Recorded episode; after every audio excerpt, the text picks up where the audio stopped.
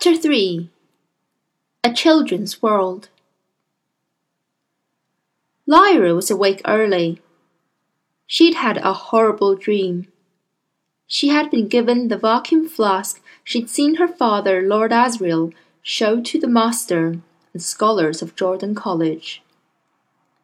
When that had really happened, Lyra had been hiding in the wardrobe, and she'd watched as Lord Asriel opened the flask to show the scholars the severed head of Stanislaus Grumman, the lost explorer. But in her dream, Lyra had to open the flask herself, and she didn't want to. In fact, she was terrified.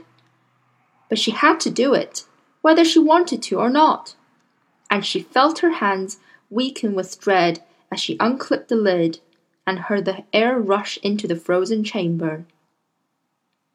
Then she lifted the lid away, nearly choking with fear, but knowing she had to, she had to do it. And there was nothing inside. The head had gone. There was nothing to be afraid of. But she awoke all the same, crying and sweating, in the hot little bedroom facing the harbour, with the moonlight streaming through the window, and lay in someone else's bed clutching someone else's pillow, with the ermine Pantalaimon nuzzling her and making soothing noises. Oh, she was so frightened! And how odd it was that in real life she had been eager to see the head of Stanislaus Grumman, and begged Lord Asriel to open the flask again and let her look. And yet in the dream she was so terrified when morning came, she asked the alethiometer what the dream meant, but all it said was, It was a dream about a head. She thought of waking the strange boy, but he was so deeply asleep that she decided not to. Instead, she went down to the kitchen and tried to make an omelette. And twenty minutes later, she sat down at a table on the pavement and ate the blackened, gritty thing with great pride, while the sparrow Pantalaimon pecked at the bits of shell. She heard a sound behind her, and there was Will, heavy eyed with sleep. I can make omelette, she said. I'll make you some if you like. He looked at her plate and said, Nah, I'll have some cereal. There's still some milk in the fridge, that's all right. They can't have been gone very long, the people who lived here. She watched him shake cornflake into a bowl and pour milk on them. Something else she'd never seen before. He carried the bowl outside and said, If you don't come from this world, where's your world? How did you get here? Over a bridge. My father made this bridge, and I followed him across. But he's gone somewhere else. I don't know where. I don't care. But while I was walking across, there was so much fog, and I got lost, I think. I walked around in the fog for days, just eating berries and stuff I found. Then one day the fog cleared, and we were up on that cliff back there. She gestured behind her. Will looked along the shore, past the lighthouse, and saw the coast rising in a great series of cliffs that disappeared into the haze of the distance. And we saw the town here and came down, but there was no one here. At least, there were things to eat and beds to sleep in. We don't know what to do next. You sure this isn't another part of your world? Of course! This ain't my world. I know that for certain. Will remembered his own absolute certainty, on seeing the patch of grass through the window in the air, that it wasn't in his world, and he nodded. So there's three worlds at least that are joined on, he said. There's millions and millions, Lyra said. This other demon told me. He was a witch's demon. No one can count how many worlds there are, all in the same space. But no one could get from one to another before my father made this bridge. What about the window I found? I don't know about that. Maybe all the worlds are starting to move into one another. And why are you looking for dust? She looked at him coldly. I might tell you some time, she said. All right, but how are you going to look for it? I'm going to find a scholar who knows about it. What? Any scholar? No, an experimental theologian, she said. In my Oxford, they were the ones who knew about it. Stands to reason it'll be the same in your Oxford. I'll go to Jordan College first, because Jordan had the best ones. I never heard of experimental theology, he said. They know all about elementary particles and fundamental forces, she explained. And and anbaromagnetism. Stuff like that. Atomcraft. What mechanism? Anbaromagnetism. Like in anbaric. Those lights, she said, pointing up at the ornamental streetlight. They're anbaric. We call them electric. Electric? That's like electrum. That's a kind of stone.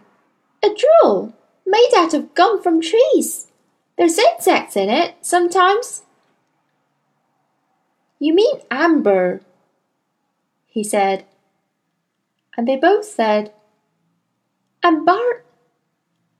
And each of them saw in their own expression on the other's face. Will remember that moment for a long time afterwards. Well, electromagnetism, he went on, looking away. Sounds like what we call physics. Your experimental theology. You want scientists, not theologians. Ah, she said wearily. I'll find them.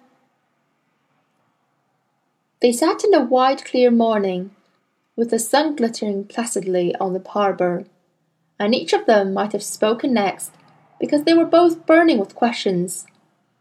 But then they heard a voice from further along the harbour front, toward the casino gardens. They both looked there, startled. It was a child's voice, but there was no one in sight.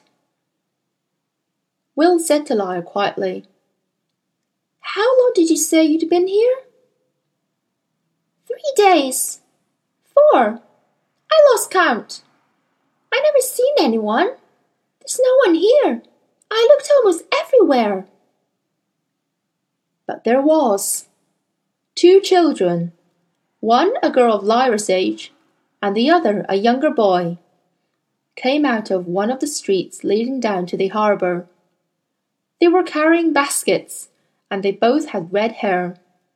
They were about a hundred yards away when they saw Will and Lyra at the cafe table. Pantalaimon changed from a goldfinch to a mouse and ran up Lyra's arms to the pocket of her shirt. He'd seen that these new children were like Will. Neither of them had a demon visible. The two children wandered up and sat at a table near by. You from Ci'gazze? the girl said. Will shook his head. From Sant'Elia? No, said Lyra. We're from somewhere else. The girl nodded. This was a reasonable reply. What's happening? said Will. Where are the grown ups? The girl's eyes narrowed. Did the spectres come to your city? she said. No, Will said. We just got here. We don't know about spectres. What is this city called? Ci'gazze, the girl said suspiciously. Cittàgazze, all right. Cittàgazze, Lyra repeated. Ci'gazze. Why did the grown-ups have to leave? Because of the spectres, the girl said with weary scorn. What's your name? Lyra. And he's Will. What's yours? Angelica. My brother's Paolo. Where do you come from? Up the hills. There was a big fog and storm, and everyone was frightened, so we all ran up in the hills. Then when the fog cleared, the grown-ups could see with telescopes that the city was full of spectres, so they couldn't come back. But the kids, we ain't afraid of spectres, all right. There's more kids coming down. They'll be here later, but we're first. Us and Tullio, said little Paolo proudly. Who's Tullio? Angelica was cross. Paolo shouldn't have mentioned him, but the secret was out now. Our big brother, she said. He ain't with us. He's hiding till he can. He's just hiding. He's gonna get, Paolo began, but Angelica smacked him hard, and he shut his mouth at once, pressing his quivering lips together. What did you say about the city? Said Will. It's full of spectres. Yeah, Ci'gazze, Sant'Elia, oh cities. The spectres go where the people are. Where are you from? Winchester, said Will. I never heard of it. They ain't got spectres there. No, I can't see any here either. Course not, she crowed. You ain't grown up. When we grow up, we see spectres.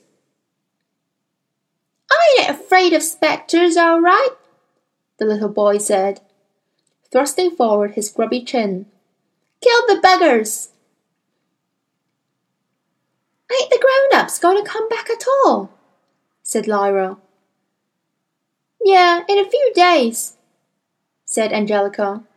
When the spectres go somewhere else. We like it when the spectres come, because we can run about in the city, do what we like, all right?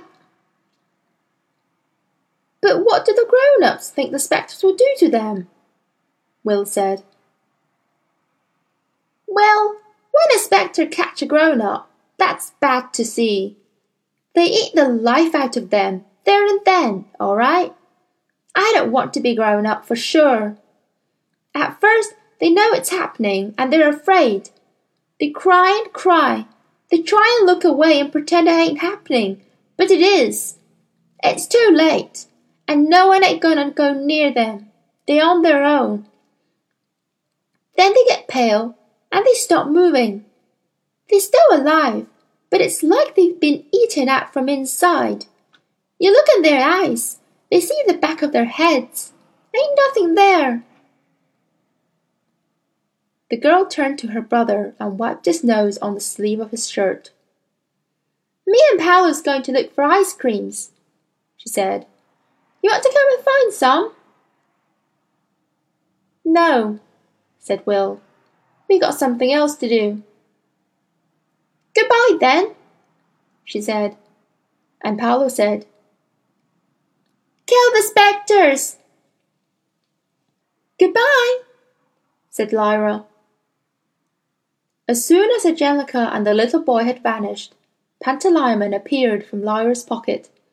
His mouth head ruffled and bright-eyed.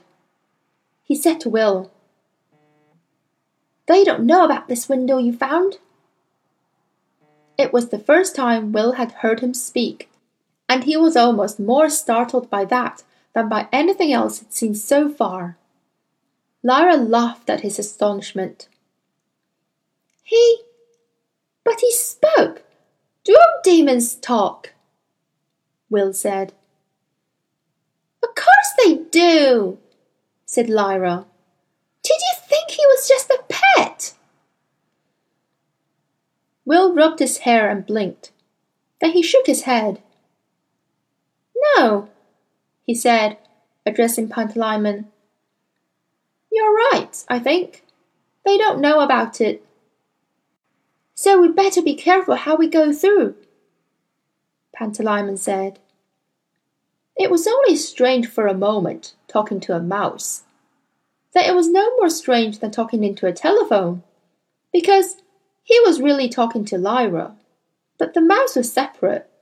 There was something of Lyra in his expression, but something else too. It was too hard to work out when there were so many strange things happening at once. Will tried to bring his thoughts together.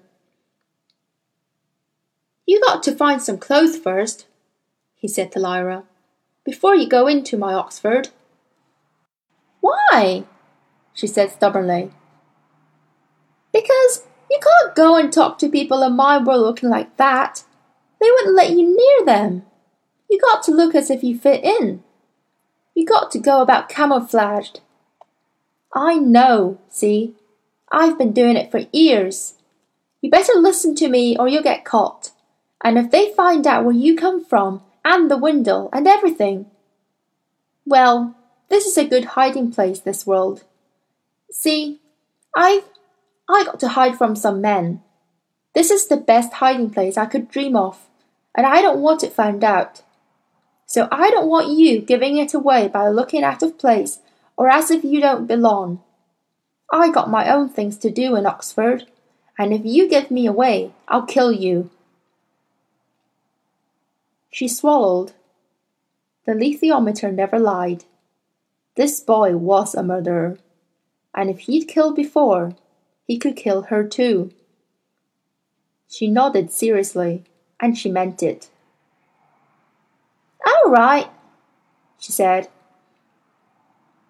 Pantalaimon had become a lemur and was gazing at him with disconcerting wide eyes. Will stared back, and the demon became a mouse once more and crept into her pocket. Good, he said. Now, while we're here, we'll pretend to these other kids that we just come from somewhere else in their world. It's good they aren't any grown ups about. We can just come and go and no one will notice. But in my world, you got to do as I say.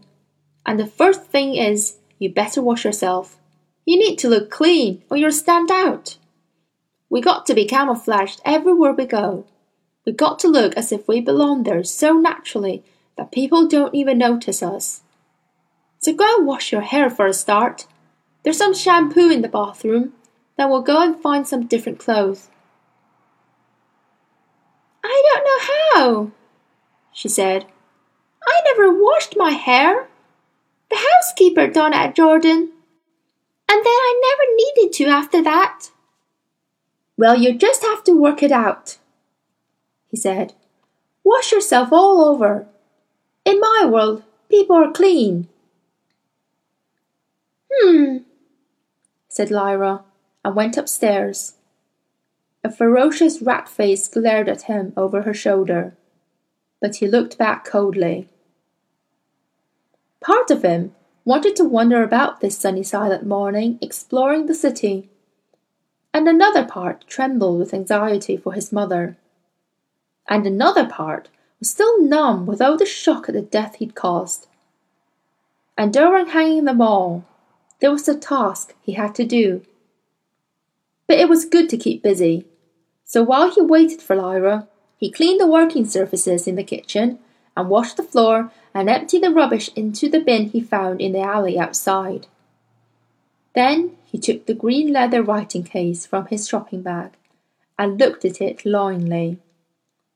As soon as he'd shown Lyra how to get through the window and into his Oxford, he'd come back and look at what was inside. But in the meanwhile, he tucked it under the mattress of the bed he'd slept in. In this world, it was safe. Thank you.